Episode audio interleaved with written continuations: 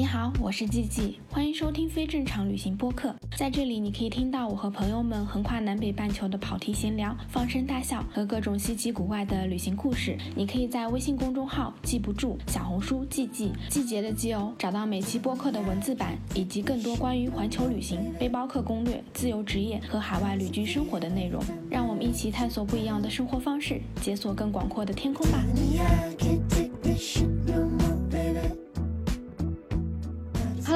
我是季季，欢迎收听非正常旅行电台。这是一档横跨南北半球的旅行播客，带你用声音环游世界。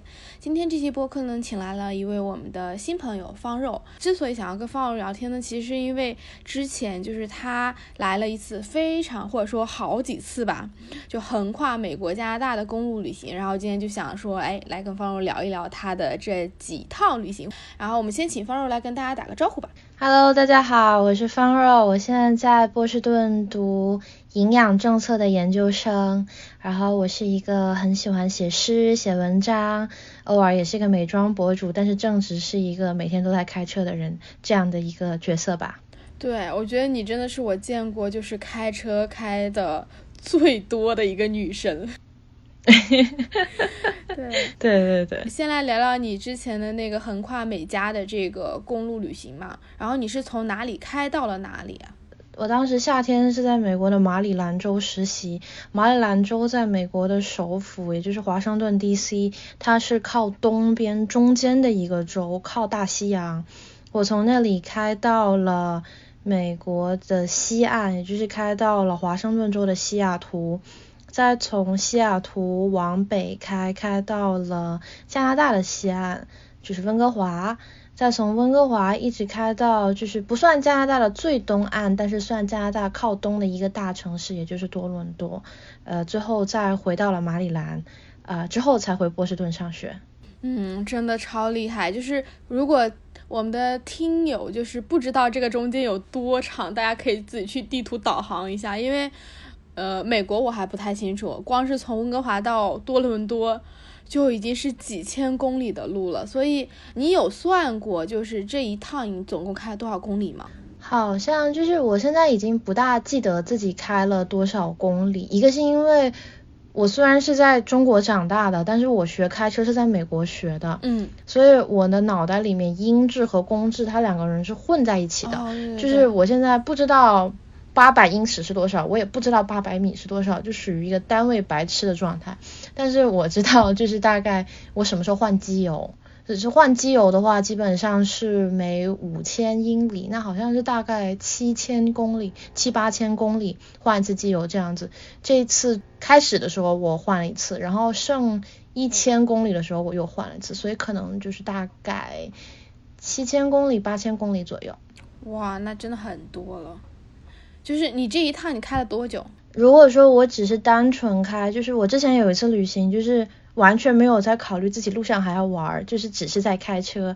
嗯，如果那么开的话，可能距离会短一点。但这一次我记得应该是从八月二十五号一直开到了九月二十六号吧。但是就是前面后面就是休息了很多天，但基本上算是一个月在外面这样子。嗯。那真的很厉害，你是一个人开车对吧？本来有一个朋友要跟我一起，但是后来因为一些行程上的安排，所以大部分是我一起，我自己一个人。然后是我有一个朋友从西雅图到班夫国家公园，就是嗯一周的时间和我一起。但是因为我是一个很倔强的人，嗯，所以我没有让他开车，就坚持开完全程。对，反正我自己也是很喜欢自驾，就我前段时间不是跟小狼一。一起玩嘛，然后我们两个人一开始还有另外一个朋友，然后我们俩换着开，后来呢就变成我跟小狼两个人，我们俩就从西双版纳开到了腾冲，因为小狼就是虽然他会开车，但是他基本上从来没有开过车，所以都是我一个人开车，然后我们俩就在聊天，就开山路啊，然后各种聊天，我们也开了五六天，就还蛮开心，但没有像你这么长。你当时是怎么想的？就是说，哎，你要开始这么一段长途的旅行。这一次是因为这样子，就是我特别想要开去阿拉斯加，就是阿拉斯加它跟美国的四十八个就是主体的那个大陆，它是不是连在一起的？呃，我特别想要从加州，就是美国最南边。开到美国能够开到的最北边，也就是阿拉斯加。但是要完成这件事情，它有一个条件，就是我必须要有一个有效的美国签证和有效的加拿大签证。因为阿拉斯加是跟就是加拿大有一个省叫育空省是连在一起的。如果说我想要开这条路，我必须要开过加拿大。嗯，这件事情讽刺的点就在于，就是其实我是有加拿大的旅游签证，就是我大概六年前。办的，但是我之后一直没有去加拿大。我加拿大有签证，但是我的美国签证过期了，因为从疫情过后我就没有回过国啊。美国的签证是不能够在美国本土续的，呃，如果想要去开去阿拉斯加的话，我就必须要续这个签证。然后一番考虑下来，觉得风险最低的方法是去加拿大。然后其实这个事情它可以是一个很简单的过程，因为其实我之前跟季季也有聊过这个，就是自己是之前在加拿大嘛，我想要听一下自己的意见这样子。最简单的方法其实是坐飞机飞去温哥华，然后再从温哥华飞回波士顿，因为其实我还在念书的啦。呃，就很多同学以为我没有在念书，但其实我还有在念书。但是我当时就是这个计划，它还有一个风险在于，如果说我的签证下不来，我就必须要马上回国，或者说我会被困在加拿大。在这样的一个情况下，我非常想要和我的车待在一起。就是如果说世界末日发生了，我只想和我的车，我的车叫周爱民，我只想和爱民待在一起，所以就是有了这个荒唐的计划吧。对，因为你当时跟我讲的时候，我就觉得。很离谱，但是呢又很有意思。对对对，因为你给我发的是那个路线图嘛，然后我一看那路线图，哇塞，就是每一段都是那种十几个小时、几十个小时的路程。对对对对对，我大概有一个自己每天能够开的上限，然后也是每一天都在 都在折磨自己，不太好了，其实。笑死！哎，你最多一天开过多久？应该十。二个小时吧，真的很久。我自己开过车，我觉得十二个小时足够让你开到精神涣散。就是，就其实我觉得我有的时候不大健康，而且我就是在慢慢的在一个和自己和解的过程，就是一些很莫名其妙的坚持，比如说什么开六个小时不上厕所啊，然后这真真的就是对对这个自己身体健康不大好，然后喝水喝的很少啊，后来就是很放松了，觉得说其实。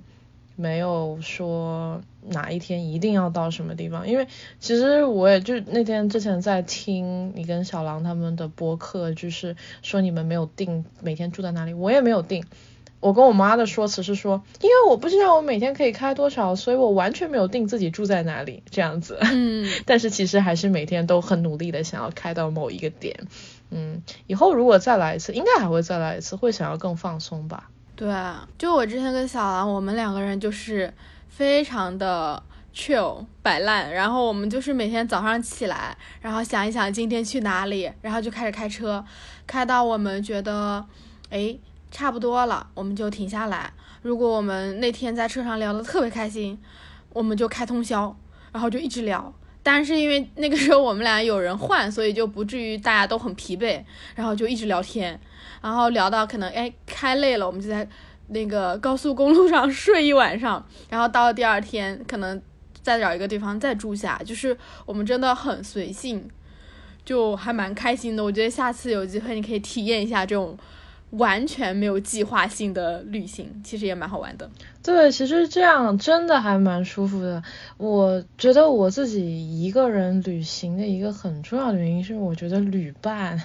是一件很重要的选择，就是对好的旅伴可以让你整一个人随时感到这种被充电的感觉吧。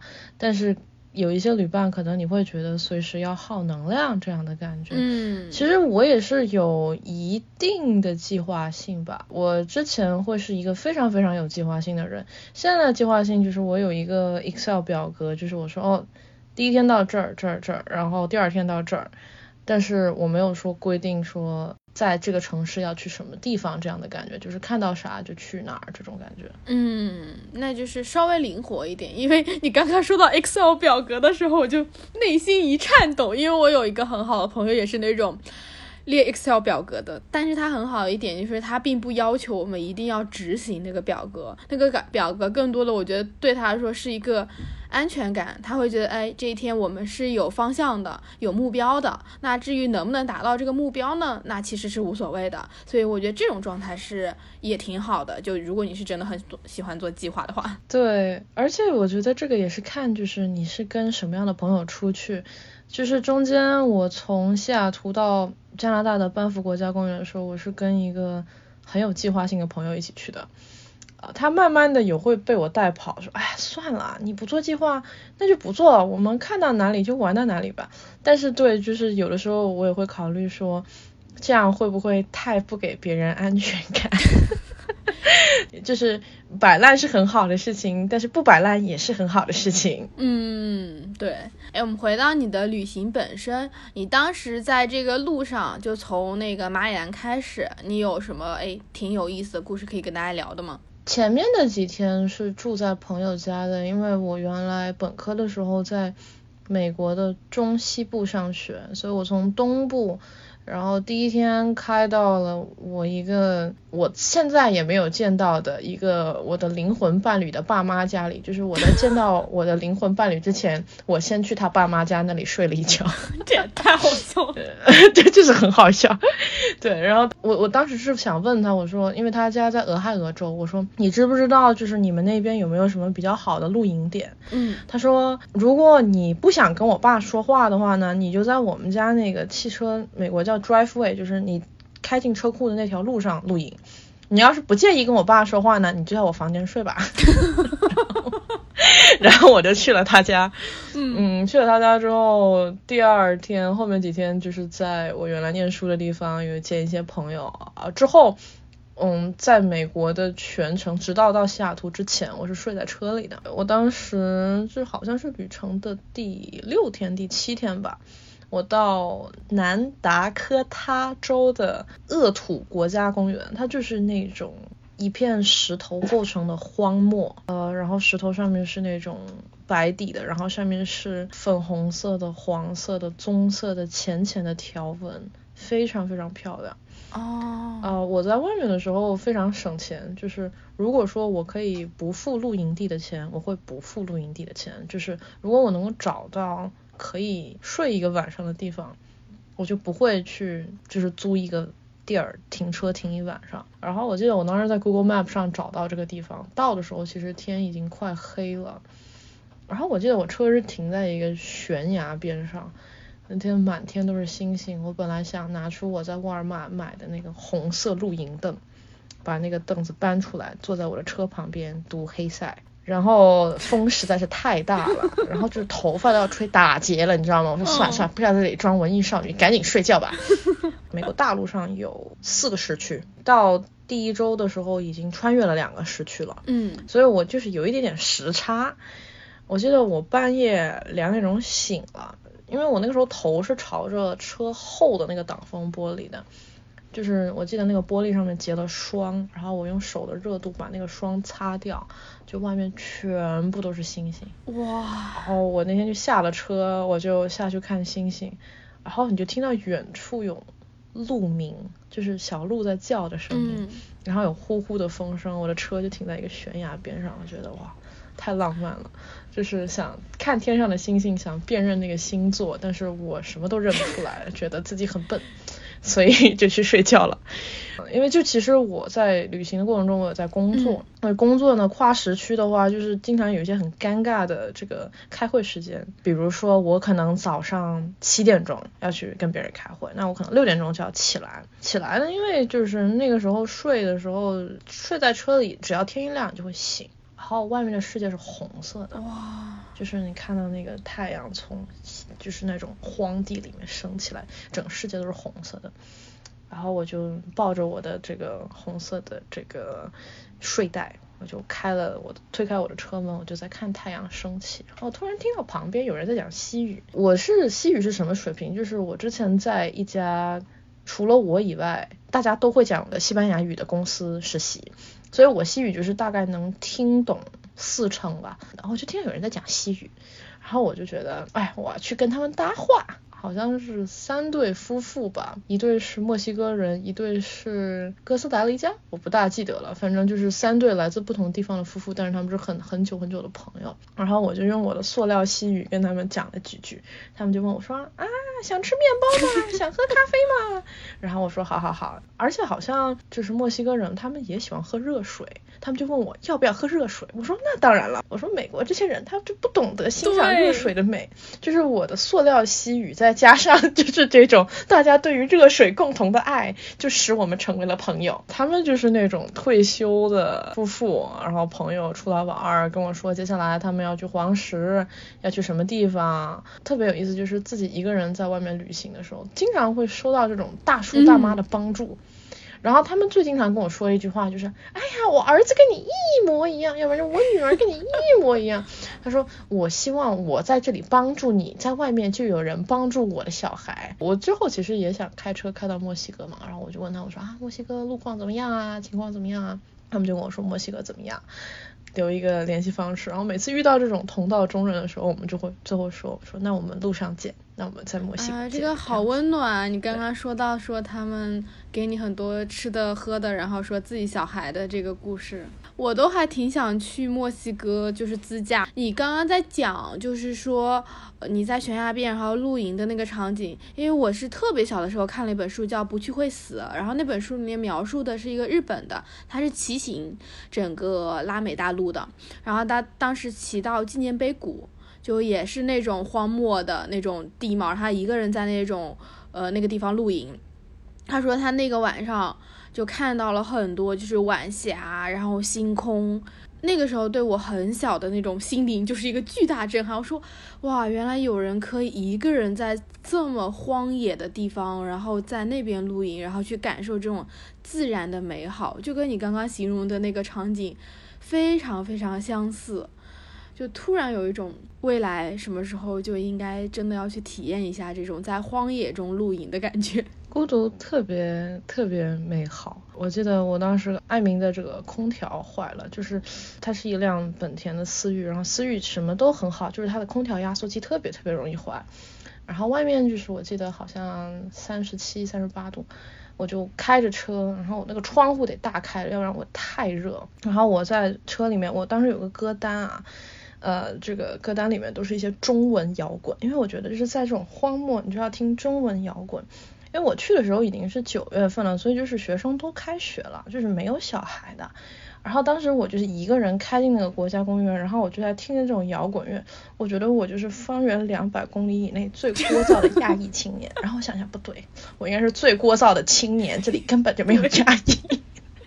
真的是，当时我就非常有认同感。就我之前跟我朋友也是那种自驾，然后一开始因为我平时听歌听得比较轻柔，就开着开着，我突然跟朋友说：“我说不行啊，我们得下点就是比较硬核的歌。”然后我就开始疯狂下各种摇滚的歌，然后我跟我朋友两个人就在就把窗户打开，然后在那狂放歌，然后 就觉得很爽。对我原来刚刚学会开车的时候，觉得这种人特别讨厌，觉得这种这种聒噪的大学生一点素质都没有。我现在就是最聒噪的大学生。对我以前也是这种，觉得别人就是那个车从你旁边过去，那响的就整路都能听到。然后现在觉得，哎呀，好爽，就是完全可以在自己的世界里，我想干嘛干嘛。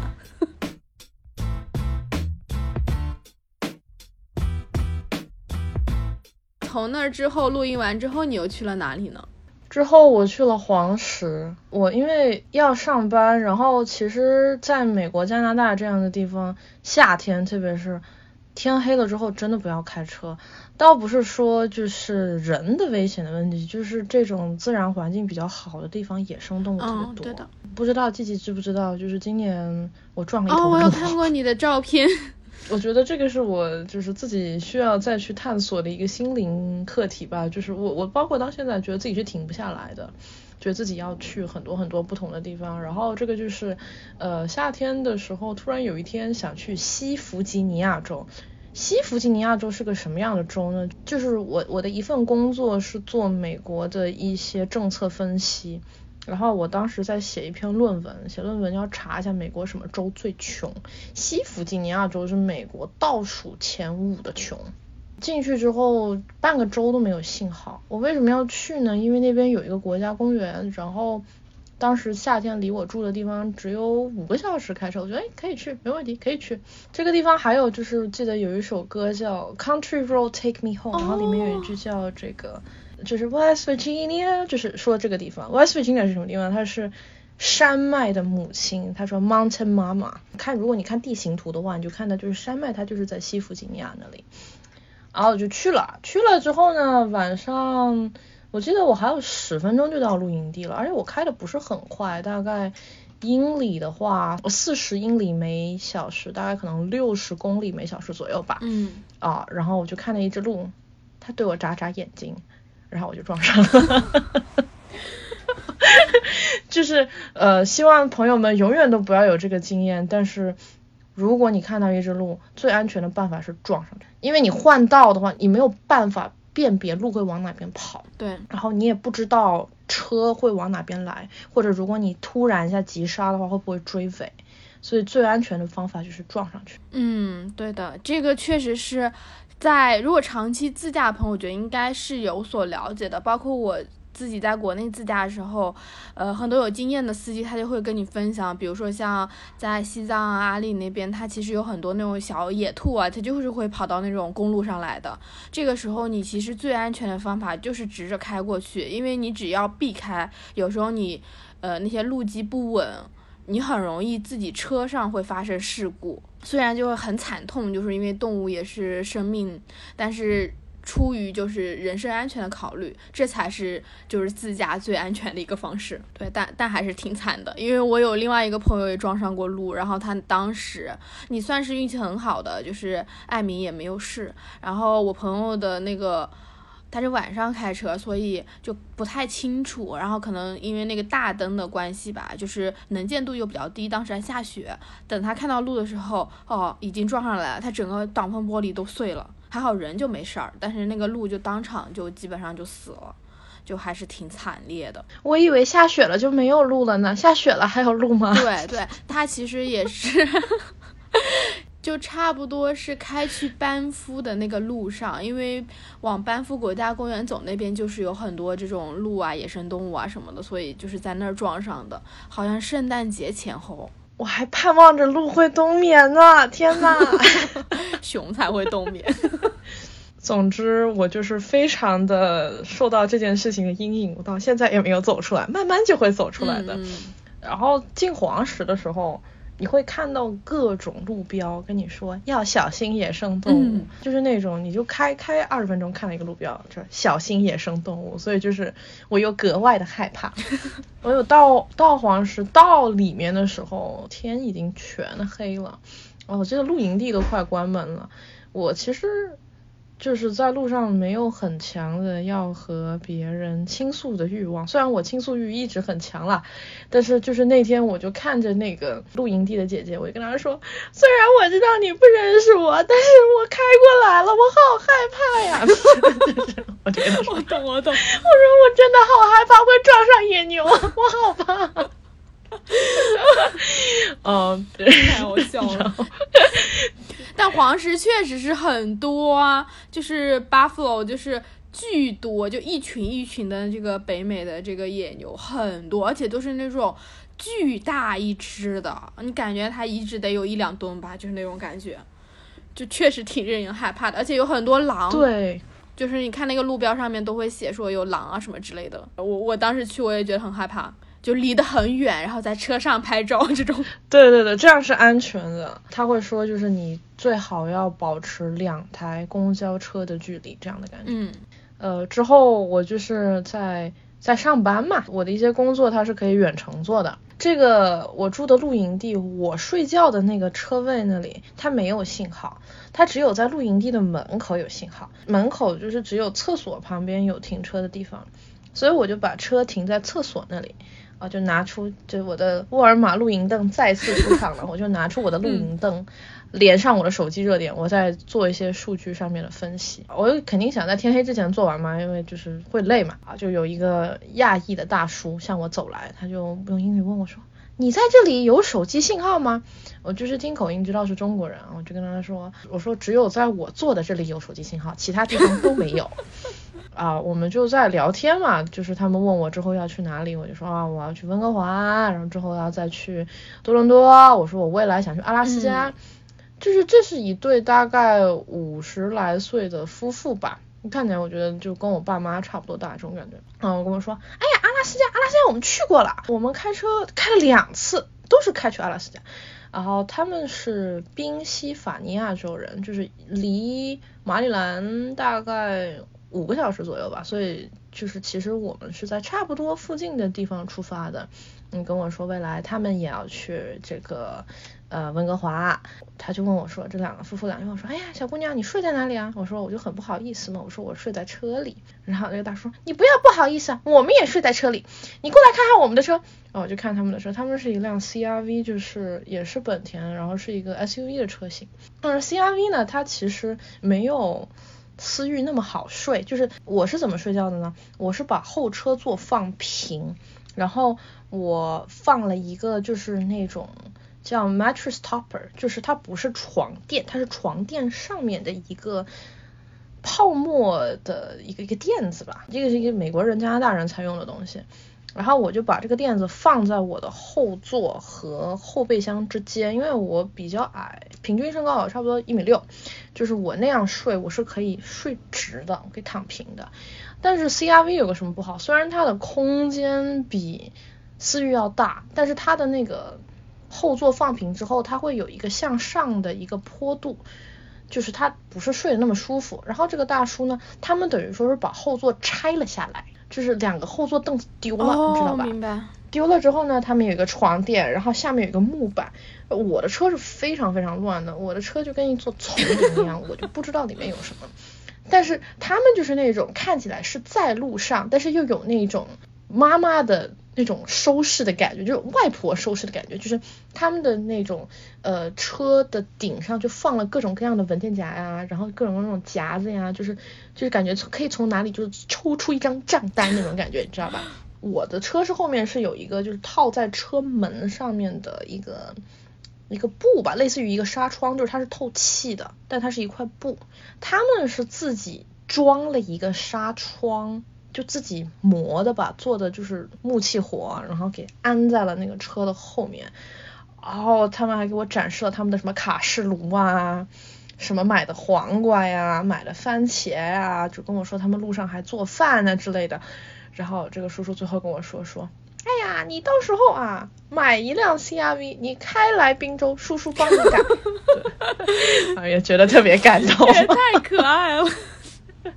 哎，我自己其实也是非常想，我到现在也在考虑呢，就是说我要不要也去搞一辆这种，呃，小的车，然后面包车或者之类的，然后改装，让这样子我就可以在车上工作和生活，因为我最近的生活也是一直都是在路上跑的，然后我现在还在思索这个问题，到时候再看看有没有机会，就是哎，一直就在路上住上个一年之类的。对我，我其实我们可以展开来讲，但是就是简短的来说，其实就是看，呃，你想开去什么地方？因为如果你想开房车的话，有些地方房车是开不了。对啊。然后你想开什么样的路？像我未来可能会想开一些野路，就是会开一些就是没有路的地方，所以就是思域可能到后期就会不太行，因为它还是一个底盘比较低的轿车。还有就是其实。小狼上次说过一个观点是，行李箱有多大，你的垃圾就有多多。就是越大的容器，你就会想办法把里面填满。所以其实我觉得，如果我的车越大，可能我就反而会带一些不必要的东西。我不知道。对的，我是觉得我不太需要开房车的那种，因为房车第一个它很大，它其实开不起来很不。方便，就我也是跟你很像的，因为尤其你前面在提到说，你说你去这些地方是因为你听了那个歌之类的，我自己很多时候也是因为我看了那本书，看了那个电影，然后我就很想去一些就是完全没有人想要去的地方，但我就觉得它那个地方莫名的吸引我。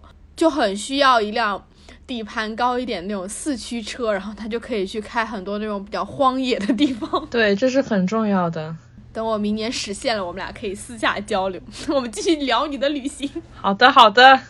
然后你从黄石遇到这对夫妇之后嘞？呃，之后我去了美国的一个州叫爱达荷州。是一个土豆特别出名的地方。我本来觉得这地方除了土豆以外什么都没有。然后我在我随身会带那个孤独星球，在孤独星球上找到了一个那儿的野温泉。哦，我去泡温泉，特别漂亮，特别特别漂亮。然后温泉外面的水哈是冷的，我原来不知道。然后那边就有一堆就是那种男青年在那里比赛跳水。啊，他们就怂恿我与他们一起挑水，然后我想，哎，算了算了，我也我也去挑一个。那个水很冰，然后我差点被水冲走了。那个水其实不是很深，但是它下面就是那种。石头很滑，它又不是那种很平滑的石头，它是很锋利的石头。但是我又一定要留留在一个地方，然后我膝盖就是磕的都是淤青，我就爬上来说再也不要被这些人骗了，我就去那里安安静静的泡我的温泉好了。泡温泉呢，就是去营地，营地已经没有位置了。这种情况我之前也遇到过，然后我就会跟人家说说啊，我是一个人。我可不可以把我的车停在你们的车边上？我明天一早就走。会有好心人让我就是在上面停一晚上，然后我一般对人家的回报就是跟别人讲一晚上故事，然后就说感觉自己特别像蒲松龄啊。蒲松龄写《聊斋志异》的时候，他不是就是搭一个那个台子，然后就就是给大家喝茶是吧？有人喝茶，然后别人给他讲故事，记下来这种。然后记得那个。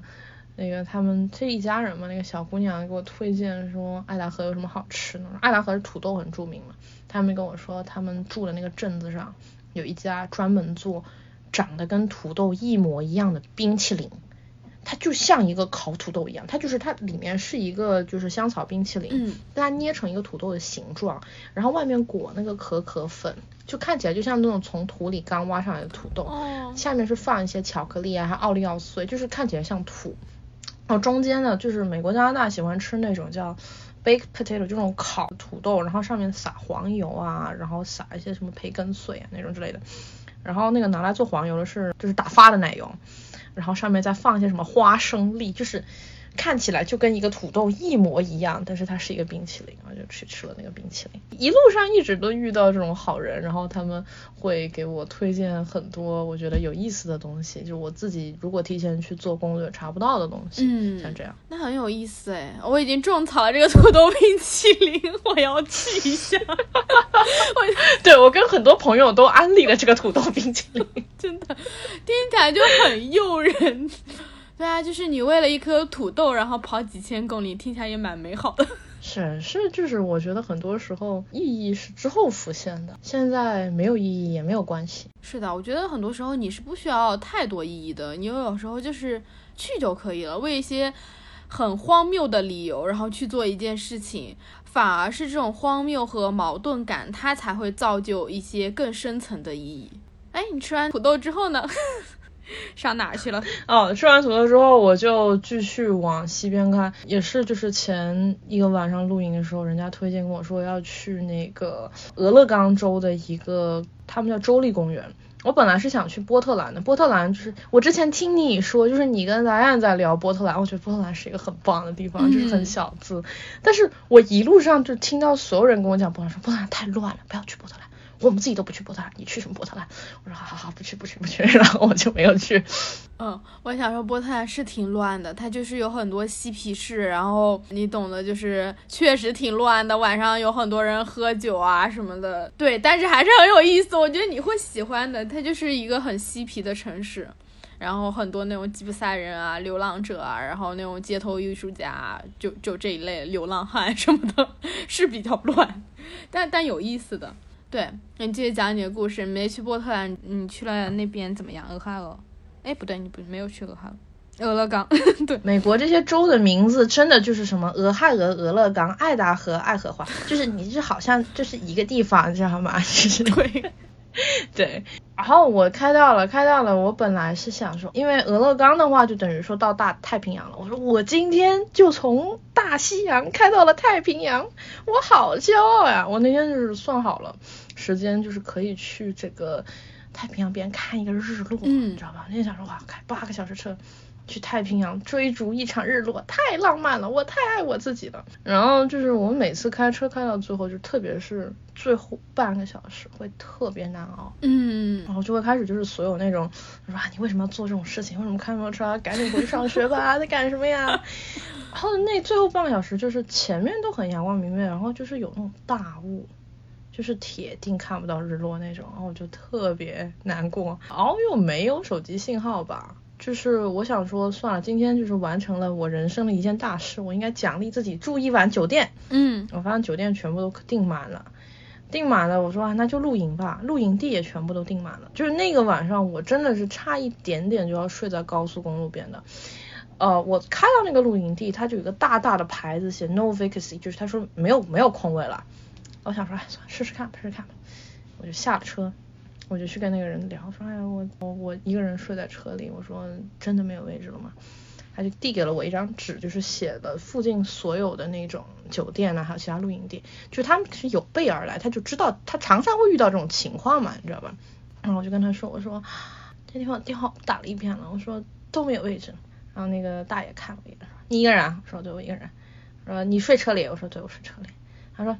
这样吧，我们有一个那个给我们工作人员这个睡的位置，他今天不来上班，那位置给你了。他说本周的车牌是三十刀，外周的车牌四十刀，他算是一个比较贵的价格。但是我当时就是哭着要把卡递给他，我说请拿走我的卡。我车牌是马萨诸塞州的，这个州的人他就不怎么喜欢出去玩，所以我觉得外面也没看到什么麻省的车牌。然后我就跟他说，我知道你可能不在乎，但是我一个人从东岸开到了西岸呢。然后他看了我一眼说，哦，那你开了很多路呢，就是那种你知道，就是他有在银河里，但是他就是还要给你泼一下冷水那种。啊，我就跟他说，哦，我之后之后要去去温哥华啊，再去多伦多，他就把那些什么入住手续办好了，然后就把那个什么地图递给我，大爷就对我大吼一声说，Have a good adventure，他说就是祝你有一场美好的旅途，然后我就就就真的要哭了，你知道吗？因为那个地方等于说是很多人露营的地方啊，就是他他居然有淋浴的地方。它居然有一个干净的厕所，我已经就是两三天没有洗澡吧，那种感觉还是很好的。对，我明白，我明白。有一些它比较好的这些露营地，它就是有很好的公共设施的，但不是很多，不是每一个都有。哦，我觉得我们漏讲了一个很重要的点，就是，呃，应该给我们听友讲讲为什么到每个地方都必须找酒店或者露营地，不能睡在马路上。我觉得特别看你去的城市，就是我有一些朋友，他们也有想要就是开车出去玩，就会来问我。我说真的很看城市，有胆子大的朋友，也是一个女孩子，但是她是美国人，她有在沃尔玛停车场睡过，但是我自己是不会愿意这么做的，因为有些地方它乱，可能就是会被砸车窗，然后就是会被抢。嗯，其实国家公园里面或者说公园里面睡觉比在城市里面睡觉安全太多了。对的，对的，可以勇敢，但是不要鲁莽。对的，这是我们之前那期播客的标题。真的，对我我记得季季的播客在我的旅途中就是陪了我一路。我记得我好像就是有一天很害怕，然后就听了那期播客，对，也给了我很多力量。这样子，嗯，确实是这样子。美国啊，加拿大虽然可能大部分地方治安都是比较好的，但是如果真的一个人的话，除非你自己真的觉得很安全，有很多个朋友，你们开房车可以。睡在那些什么加油站啊，或者是沃尔玛停车场里，但是还是很建议自己就是找一个真正的这种露营地，因为真的会安全很多，因为他们会有那种护林员或者营地的工作人员可以保证安全。因为我之前住在山里的时候，就每天早上我早上去跑步哦。路过那个路边都能看到几辆车的车窗被砸碎了，就非常的离谱。就每天起来这那一周连着看到了三四辆车都被砸碎了，然后后来好像好了。嗯，我感觉还是有很多这种比较流浪汉的那种，他们确实是会挺危险的。所以大家还是如果自己一个人自驾要注意一下安全。对，就是到我到西雅图的时候，那就西雅图就有朋友了嘛，然后我朋友跟我说。啊，那个我们要把你车里清一下，就是我我也不知道，就我自己也没有车，但是我每天回家的时候，就是路边都是碎玻璃。我说，你知道我车里有多少东西吗？就是我今年没有搬家，今年请了搬家公司，但是就是把我车里的东西搬空，仿佛经历了一场搬家。但确实是的，就是呃，我们之前如果去比较远的地方，你知道这个街区不是很安全的话，就是要把这些东西都拿走，因为很多时候他们真的就会因为一些很小的东西，比如说我朋友之前每一次就是开车，然后回到家，他就会把那个车载的这个录像拿下来放到他的抽屉里，因为就即使是这样子没拿，都有人砸他的车窗，其实那个东西根本就不值多少钱，所以确实是。还挺危险的，就是你要把东西收起来，而且他那一次还是他他自己家的小区里，我们都觉得很离谱，就都是碎玻璃。你说的完全正确。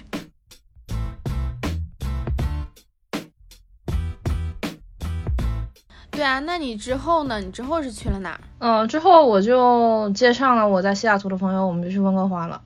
温哥华有一个我大概十一年没有见的小学同学，我本来是一个人去温哥华嘛，然后他说 OK 可以来住我家，然后我跟他说哎我有一个朋友跟我一起，他就是不大方便嘛。那天我记得我当时到温哥华，他就发发微信我说你到了，我说对我到了，他说来家里住吧，我说我跟我朋友一起怕给你添麻烦，他说我知道不要再睡在车里了，赶紧来家里住。就是不仅是他，我还有其他在温哥华朋友，就是。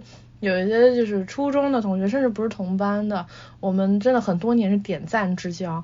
他看我发了这个这条，他说你也可以来我家住的，我家也在温哥华。我就觉得就是真的被大家爱着。嗯，我觉得在路上是经常可以感受到这种瞬间的。可能就是因为我太贪玩吧，就是有一种。自动可以把所有朋友变成妈妈的感觉，我懂。这在这一点上，我跟小狼都深有体会。然后我们俩的哲学就是，只要我们俩够烂，就会有人来照顾我们。对，是这样的。但你自己对温哥华的印象怎么样？就你去了温哥华之后，我其实非常喜欢温哥华。我本来是打算就是除了第一天。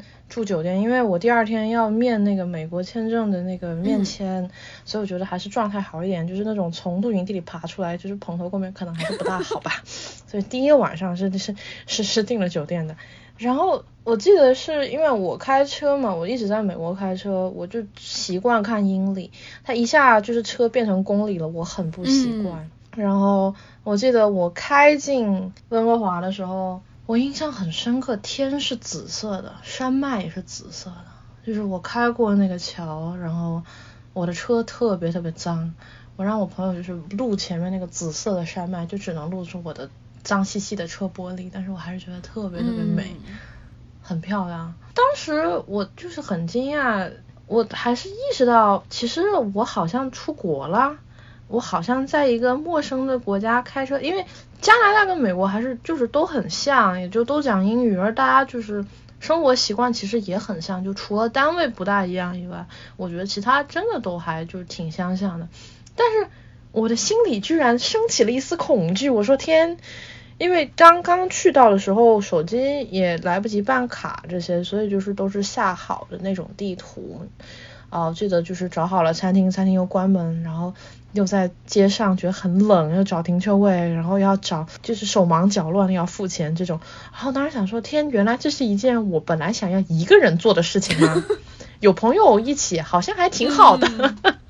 那个时候我就开学了，其实压力挺大的。就是我们学校今年是没有线上课的，我是说服了我们所有的教授给我一个人开的线上课，而且就是我的课都很小，我们可能一个戏剧是二三十个人，所以是不能逃课的。特别是你是唯一一个在网上上课的学生的时候，你就尤其不能逃课。我们本来当时有想去 Whistler，就是。呃，温哥华往北开两个小时的一个滑雪胜地，虽然夏天没有雪，但是那边有很漂亮的湖，很漂亮的山，我们就没去。然后最后就是在温哥华市里面划船，然后和朋友吃吃饭这样子。你去哪里划船了？哦，我呃忘了，就是这个要跟听众朋友们讲一下，我是一个非常喜欢划船的人，就是我的车里面呢有两艘船。就是一个是皮划艇，另外一个就是国内现在也很多人在划的这种桨板叫 sub，然后我还有一个那个桨，因为我的车很小，而且我现在没有车顶架，我有一个奖就是放在车里面的，就是所有进到我车副驾驶的朋友都必须要和我心爱的奖分享这个位置。就是我是看到有水的地方都会想要去划船。然后不仅如此呢，我跟我我还有在美国有两个特别特别喜欢开车的朋友，我们有一个分共享的那个谷歌地图的清单，那个清单叫划船吧，然后里面就是描述叫做在自由的航行过地球上所有的大海之后，这个应该是就是惠特曼的一首诗，就讲一个烂掉的船之类的，然后我就是放在那里，所以我们就是。每天，比如说我，我那天在看一个纪录片，看到什么非洲有个地方有条河，我就说啊 标一下，有一天要去划船。然后我的船也是有名字的，一个叫周克舟，一个叫周球剑。我被你笑死。所以就是我是会抓紧一切机会，就是我就跟朋友说划船吗？划船吗？划船吗？划船吗？就是每天就是问大家要不要跟我一起去划船。我我能理解，我有一个朋友也是那种疯狂热爱划船，然后就经常问我这个问题：划船吗？而且我是那种，就是我时刻就是可以想到。一百种划船的搭配，就比如说我现在因为喜欢划船，就会开始变得很喜欢穿运动内衣。为什么呢？就是你脱了可以直接去划船，你不用担心你没有衣服穿。然后车上就会时时刻刻有备好的拖鞋呀、短裤啊，就是因为这种划船的欲望想来就来。就是你看到有湖，你问朋友说划船吗？然后你就会去划船。什么街头暗号？我现在能理解了，你为什么搬车里的东西跟搬家一样，能不多吗？就不仅是我自己一个人啊，就我有两件救生衣，有两艘船，因为就是不仅要划船，你要让朋友跟你一起划嘛，所以就是只要跟我出去，就是没有借口，知道吗？就是我什么都有，你不许找理由。哎呦，太好笑了，下次要跟你一起去哪里划一下船？呃，我们在温哥华划船是是一个可以看到温哥华岛的地方。然后那天其实浪特别大，我说我们一起划到温哥华那个岛上去吧，因为它看起来真的就二十分钟。然后我朋友是一个特别务实的人，我意识到就是我现在的性格就是会吸引很多务实的朋友，因为就是如果经常跟非常浪漫的朋友，就是这个世界要完蛋的，大家都就是没个底，你知道吗？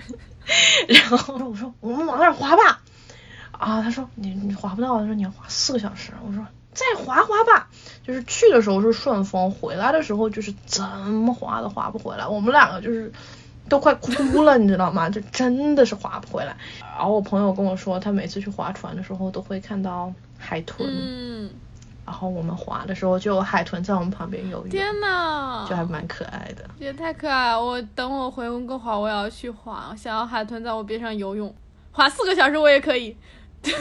想要游。对吧？对啊，这个这个就是我们可以一起去做的事情嘛。救命啊！就是浪漫主义者，就是浪漫主义完蛋，就是让我们浪漫，让别人完蛋。啊我觉得这可以成为这期播客的题目。笑死！对我跟我那个温哥华的朋友也是，就是我们虽然很多年没有见面，但我们一直有通信。他就是当时寄了寄给我一张拍立得，就是上面是那个温哥华的日落。然后我当时我记得很清楚，我写信给他，我说我说我们有一天会一起在太平洋边划船。那个时候还真的遥遥无期，因为我我当时没有续签证的打算。而且当时呢，对于我来说，就是去加拿大续签证，这是一件太冒险的事情，我肯定不会做的。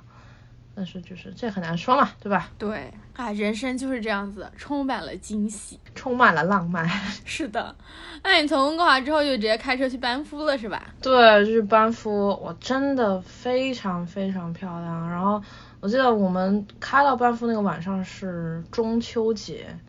那边好像在修路吧，就美国加拿大一个特色就是夏天修路，它这个修路就是非常塞，然后你就看着这种月光下大家在修路，然后前面特别塞。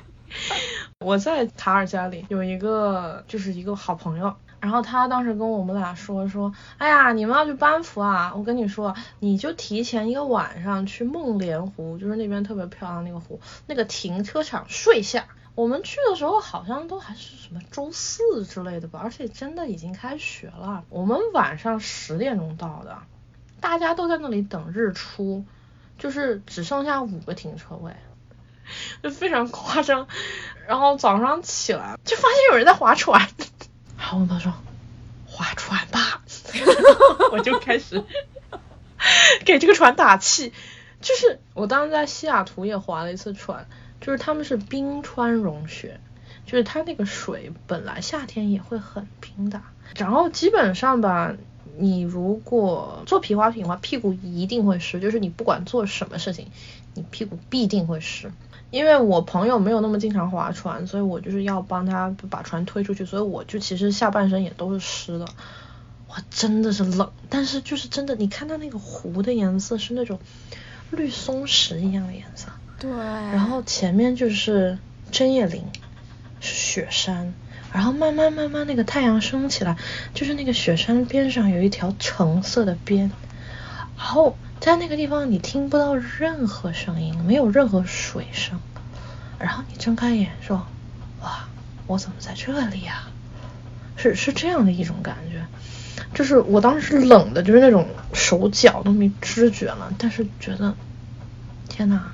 我觉得好像一切都有道理吧，我就是应该在这个时候出现在这个地方来这里划船的。对的。然后回去，我朋友就已经冻冻死了，他他冻僵了，他真的不行了。然后他就是回到车里裹着我的这个，他换了衣服就裹着我的这个睡袋，然后我就给这个船撒气儿啊什么。然后我们前一天在加拿大的一个加油站买了那种便携的那种烧水壶，因为他他也是个亚洲人，他是个韩裔美国人，我们都很喜欢喝热水的啊。然后我们就等等等艾明加热这个这个热水壶，等了半个小时，完了我们俩真的是冻傻了，就是就是我们俩可能缓了得有一个小时吧，真的很冷，但是真的很漂亮。嗯，梦莲湖是我整个班夫里面最喜欢的一个湖，我觉得它是比那个路易斯湖更漂亮的一个，因为它再往上一点，更靠近雪山，而且它的一周就是被雪山环绕的那种感觉啊，真的好漂亮。我觉得班夫的每一个湖都有自己的美。之后其实我到这个时候，我体力上其实已经不大撑得住，我真的很难会跟别人说，哎，要不然我们今天不去了吧。就是要不然算了吧，就是我很难在旅行的时候对别人说这种话，因为我能够硬撑，我好像都会硬撑。但是那天等于我们住在卡尔加里，然后那边离班夫大概是两个小时车程，然后我跟朋友说说，我现在实在是太累，要不然咱不去了。但是我朋友他在他在度假，他想去。然后我们本来是换算成太平洋时间，我下午一点钟的课，然后我们想说，哎，我们两个早上六点钟起床。八点钟到班服，我们去爬一个这个五个小时的山，然后你去上课，你觉得怎么样？然后我说好，就这么做。结果呢，我们那是一个周一的早上，而且就已经开学了，就好像九月九月十号、九月十一号吧，也不是什么加拿大的公众假期。我们拖了一会儿，早上九点钟到那个 Lake Louise 路易斯湖的这个停车场，没有位置了。啊，能怎么办呢？我们就停到这个步行距离一小时外的游客中心。把车停在那儿，从游客中心开始走，走到路易斯湖。天 然后本来是我们想说爬五个小时山，这个时候已经没有五小时，只剩三个小时了吧？好像啊，就是走过去一个小时，绕圈绕了一个小时，然后再走回来一个小时，我去上我的课。就而且最好笑的是，我现在把这节课给退掉了，因为我实在是不喜欢这节课。但是我居然为了这一节课，放弃了在 Lake Louise 划船的机会。我这辈子没有后悔过什么事情，但是这一件是一件我非常后悔的事情。我懂，Lake Louise 就是所有人必须要拥有一张在 Lake Louise 划船的背影照片。嗯，对对对，在加拿大的时候，我一直在假装我自己在美国，我就一直跟就是教授说，就说啊，我在美国亲戚家里啊，什么我在朋友家里啊，我有一些事情啊，我现在回不了学校之类的。然后等到我一回美国，我就把我那个 Zoom 的那个背景换成了 Lake Louise，我说不行，我现在要让所有人知道我去过这个美丽的地方。哦，我要笑死了，那确实是非常漂亮，就是你会。讶异就是这个湖后面那个就是山，那个山离你那么近，那个雪山就是好像你一伸手你就可以碰到它的感觉。对，而且你能够看到那种几千年甚至上万年那种冰川的这种积下来的那个痕迹，它就是那个冰雪一层一层压成冰川，然后就有各种浅浅的那种蓝绿色，就是你可以很明显的看到那一道就是在山中间的。我现在觉得就是真的得再去，而且就是就我住在那边的朋友跟我说，他们有一个 trail 爬上去，就是你可以看到两个颜色非常不一样的湖。就是你跟他聊天的时候，他说我说这周要不我们一起去爬个山？说哎呀不了，我们上周末去过了。就是这个对于他们来说就是如此平常的一件事情，你知道吗？就是啊对对，这么漂亮的湖离我只有两个小时，就这很凡尔赛。是的。然后你从班夫之后，你是去了哪里？去了 Jasper 吗？哦，我没有去 Jasper。哦，对，这个忘记说了。前面我去的时候，加拿大有非常严重的山火。哦，我没有见过这么夸张的山火。就是我路过美国，就从美国蒙大拿州、怀俄明州有看到一些山火，就是很奇怪，就是天很阴。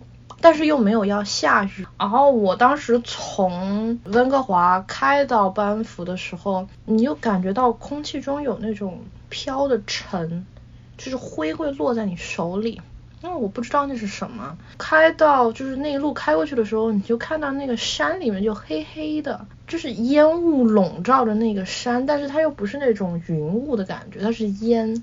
Jasper 当时是关了，然后我当时就是算有一点小赶路的感觉吧，就是学校当时批给了我一个月的假，就是他们跟我说你一个月之内必须回来，就是其实我已经稍稍给自己预多一点时间，但是就是中途包括我妈，然后就很多人说你怎么还不回来上学？就是虽然我也是想要做一个心海放浪的人，但是有的时候还是会要承认了，还是会被这种东西影响的，还是会觉得哦。我是不是离某一种轨迹太远了？我是不是要稍微回摆一点？就是它像一个，我一个朋友想喜欢讲，就是他说这是一个钟摆，就是当你动的特别特别特别多的时候，你就会回来再回来一点，然后当你特别特别安静的时候，你又会想再动的多一点点，是这样的感觉。所以当时没有去 Jasper，之后朋友就回去了，然后我就也没定线路，因为加拿大其实。你从温哥华开到多伦多，就是有一条 highway 叫 Trans Canada Highway，就是横跨加拿大的一条公路，它就叫这个名字。然后基本上也就是那些大城市你会路过的。我当时在班夫的那个游客中心的时候，我去找了他们就是加拿大国家公园的一个地图，然后我就看沿线，我之后就可以去草地国家公园。曼省 Manitoba 省有一个叫 Riding Mountain，那里有个国家公园。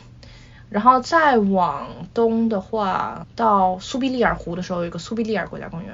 再过会到一个半岛国家公园，就是我那一次没有去，但是我上个月去加拿大的时候去了啊，然后就到多伦多了。所以我就大概规划了一下，之后我就去了这个草地国家公园，因为那个时候已经很冷了，所以就是。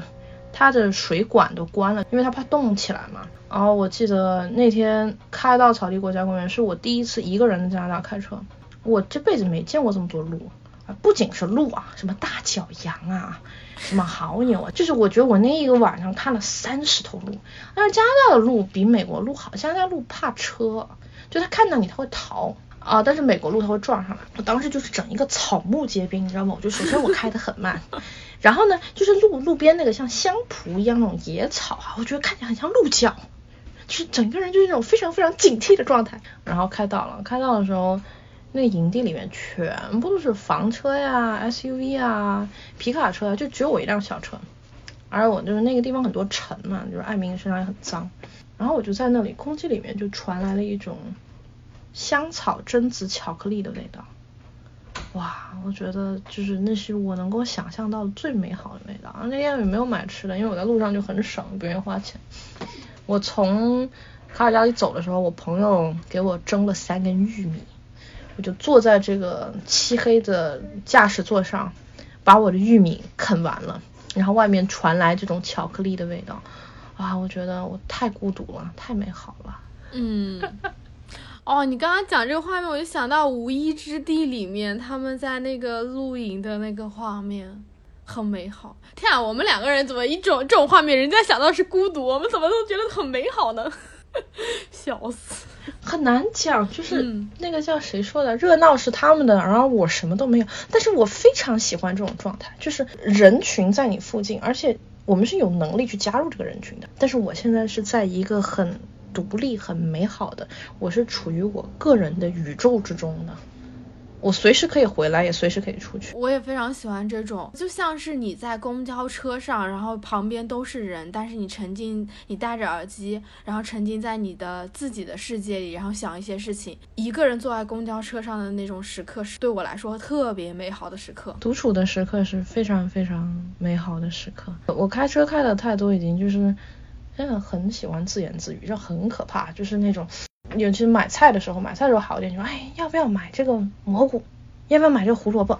就是你会讲出来。但是我发现，就是现在日常生活中，因为开车你要不断的跟自己讲话嘛。我现在好像在就是在外面，我说这题怎么做？这个作业什么时候交？就是我就开始就是大声的把自己的想法说出来。我也会，因为我现在就是拍摄，然后我就经常自己一个人在外面跑。我就有时候住在酒店或者住在房间，我就想，哎呀，我真的起不来，天哪，我真的要起来，你快起来好不好？我就是开始跟自己对话。然后比如说。我今天要干什么？然后我就会起来之后，我就会复述一遍。今天我们要一起去干嘛？干嘛？干嘛？就跟精神分裂一样，就是像那种幼儿园老师对小朋友的感觉，这样子来对待自己。我觉得这是一种非常健康的和个人的关系。嗯，自圆其说。而且我经常会鼓励自己，我说你是最棒的，你现在就应该起来，然后我们今天可以去做什么什么什么什么什么事情，然后你就会很开心，就这种。对，这这是很好的一种状态，就是自己是老师也是学生，自己是父母也是孩子。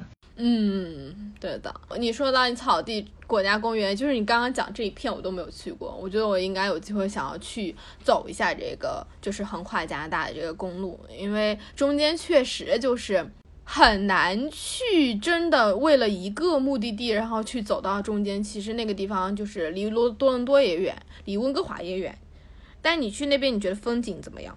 就其实我还是赶路吧。我觉得我就是后面的。呃，那个苏必利尔湖的那个，我稍微爬了一个小的山，但是我赶去上课，而且我自己一个人，我太容易迷路了。我就是对自己非常有了解啊，就是 就是不会不会要委屈自己做这种事情。但是草地国家公园，我当时印象最深刻的感觉就是一种荒芜的感觉。在那个黄石的时候，你会见到一只野牛。然后所有人会停下来拍那只野牛，就所有人都会停下来。在草地国家公园的时候，我可能看到了两百头野牛吧，就是不是夸张，就是好像前面又有就是二十家野牛家庭。就是我那天早上开出去的时候，我说前面那黑乎乎的什么东西，全是牛吗？就是你是没有任何可能跟一头牛保持两个公交车的距离的。就是我当时就是非常害怕的，就是 Hello。我就是借过一下，大家还是快乐的吃草吧，没有关系的。哦然后我就是从那个野牛之间，就是慢慢慢慢慢慢把我的车开走了。嗯，对，就是觉得很壮观吧。包括后面到苏必利尔湖，就是像像海一样的湖，就是你开到那条中间的一个就一个边界城市，就是到那个地方的时候，会有一条环苏必利尔湖的公路，然后你就看到那个像。真的像海一样，特别特别漂亮。但是就是后半段的时候，因为我真的没力气了。这趟旅行的主要目的其实已经达成，就是我签证拿到了。就其他所有我能感受到的，我觉得这都是附加的礼物，我觉得都都可以。然后如果这次没有机会感受，那就下次感受。然后那个时候也是，就是秋天刚刚好，就是快要来了，所以就是看着那个像海一样的湖，看着就是那种。秋天的颜色慢慢爬上山脊，会觉得自己真的被老天爱着。嗯，对，秋天去东部那边真的很漂亮。我之前去那个阿岗昆省立公园的时候，就是漫天的枫叶，真的特别美。你讲内容真的太有画面感了，我现在就是一直被你带入，然后回到那些地方去的那种感觉。我当时记得我中秋节应该是一个人过的，我当时就是在在买了一个小月饼吧，我当时拍一张照片就在一个枫叶旁边拍的，然后是你啊，我别的加拿大朋友跟我说阿岗坤超级漂亮，我说哦这样吗？然后结果我就是我首先要回马里兰处理一些工作上的事情，然后我回学校待了，我星期天到了波士顿，星期五又去了多伦多，我就去看落叶了，非常非常漂亮。那肯定是我跟你说的。那个真的是有震撼到我，就漫天都是枫叶，然后那条路也巨美，你沿着那个路开下去，然后两边都是完全红色、黄色，然后橙色的叶子，就很漂亮。经常会有一种我就是想要一辈子开在这条路上的感觉。我觉得秋天就是它，它就是那种转瞬即逝，而且就是越是像这样东西，你就想把它抓住。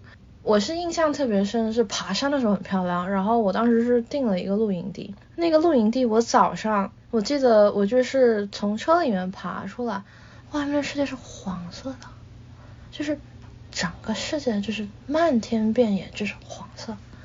然后我觉得就是从那种漫长的关于夏天的梦里面醒过来，然后你一睁眼就看到了这个世界。我现在还记得，就是我当时跟我朋友去爬那个山扎阿岗昆，然后你就脚下踩的那些叶子都是刷刷刷刷刷的，然后它就有那种枫叶啊，然后也有一些其他的黄色的叶子，就是你感觉你是被那种世界给包裹着的。然后当你走到山顶的时候，你就可以看到。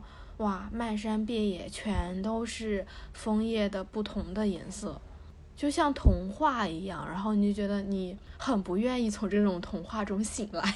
那说了明年秋天我又想去一次，或许明年秋天如果我回去了，咱俩还可以约起来。对的，我还挺想去阿拉斯加自驾的，我觉得可以，我们可以走起。就是我跟太多朋友讲了这个事情，就是我觉得去阿拉斯加这件事情，就是甚至可以拉一个旅行团。嗯，哎，可以哎，我我跟小狼不是摆烂旅行团嘛，然后我们看看到时候万一对吧？没准我们的听友就会有加入到我们的。我们先在这里发个愿，然后或许明年的时候听魔播客的一些听友就跟我们一起出现在了阿拉斯加，或者说。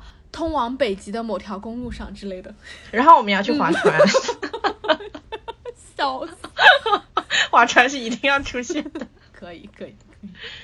然后之后呢，你就去多伦多了吗？还是？对，我在多伦多有一个很多年的老师。然后我去见了老师，就是我在多伦多还有一个笔友奶奶，就是不知道听众朋友有没有了解一个平台叫三明治，三明治是就是一个蛮大的国内的非虚构写作平台，我在上面写了很多年，然后我在那里有一个认识了一个八十二岁的笔友奶奶啊，她就住在多伦多，然后我们见面，我们一起去唐人街就是逛了一圈，特别特别开心，对，然后之后我就我就回美国了。这就是这趟旅行的结束，所以你最后到底玩了多久？就开了多少天？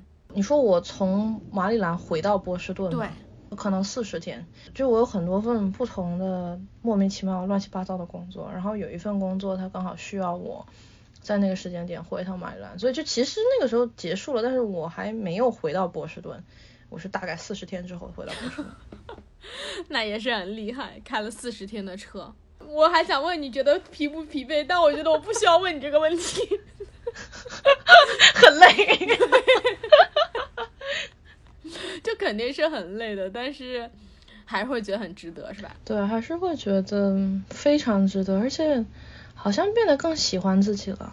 就是要走入未知，但是会感觉那个住在心里的智者会牵着我继续往前走。也因为有的签证也非常自由，现在就是。动不动就跑加拿大，我被笑死。就是我的笔友奶奶讲说，加拿大就是你的后花园，想来就来是吧？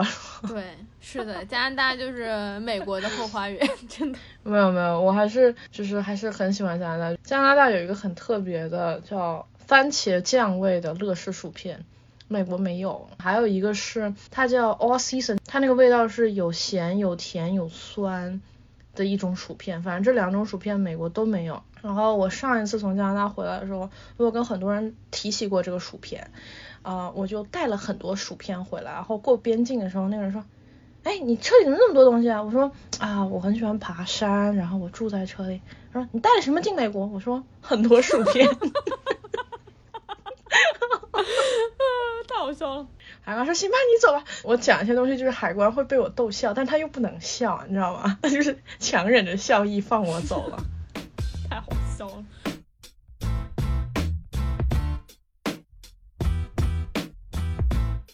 在这一个四十天的旅行中，然后有一个画面是让你觉得印象特别特别深刻的，你想要讲哪一个画面？我觉得是我第一天离开我朋友家，就是我之后往后都要就是睡车上了。我朋友家有两个孩子嘛，然后为了孩子，我稍微留的晚，比我计划要留的晚了一点点。但是其实我应该早走的，因为我晚上特别怕撞动物。然后当时我就是开过明尼苏达州，路边有很多风力发电机，很多很多。风力发电机的中间在晚上的时候会发红光。然后突然一刻，那就是所有的红光在我面前闪烁，就好像整个宇宙在我面前闪烁一样。像不知道听众朋友们会不会熟悉，嗯，《三体》这部作品，《三体》的开头，主人公收到了一个来自于宇宙、来自于高级文明的讯息，他就感觉到整个星辰宇宙就在他面前闪烁。我觉得我那个时候。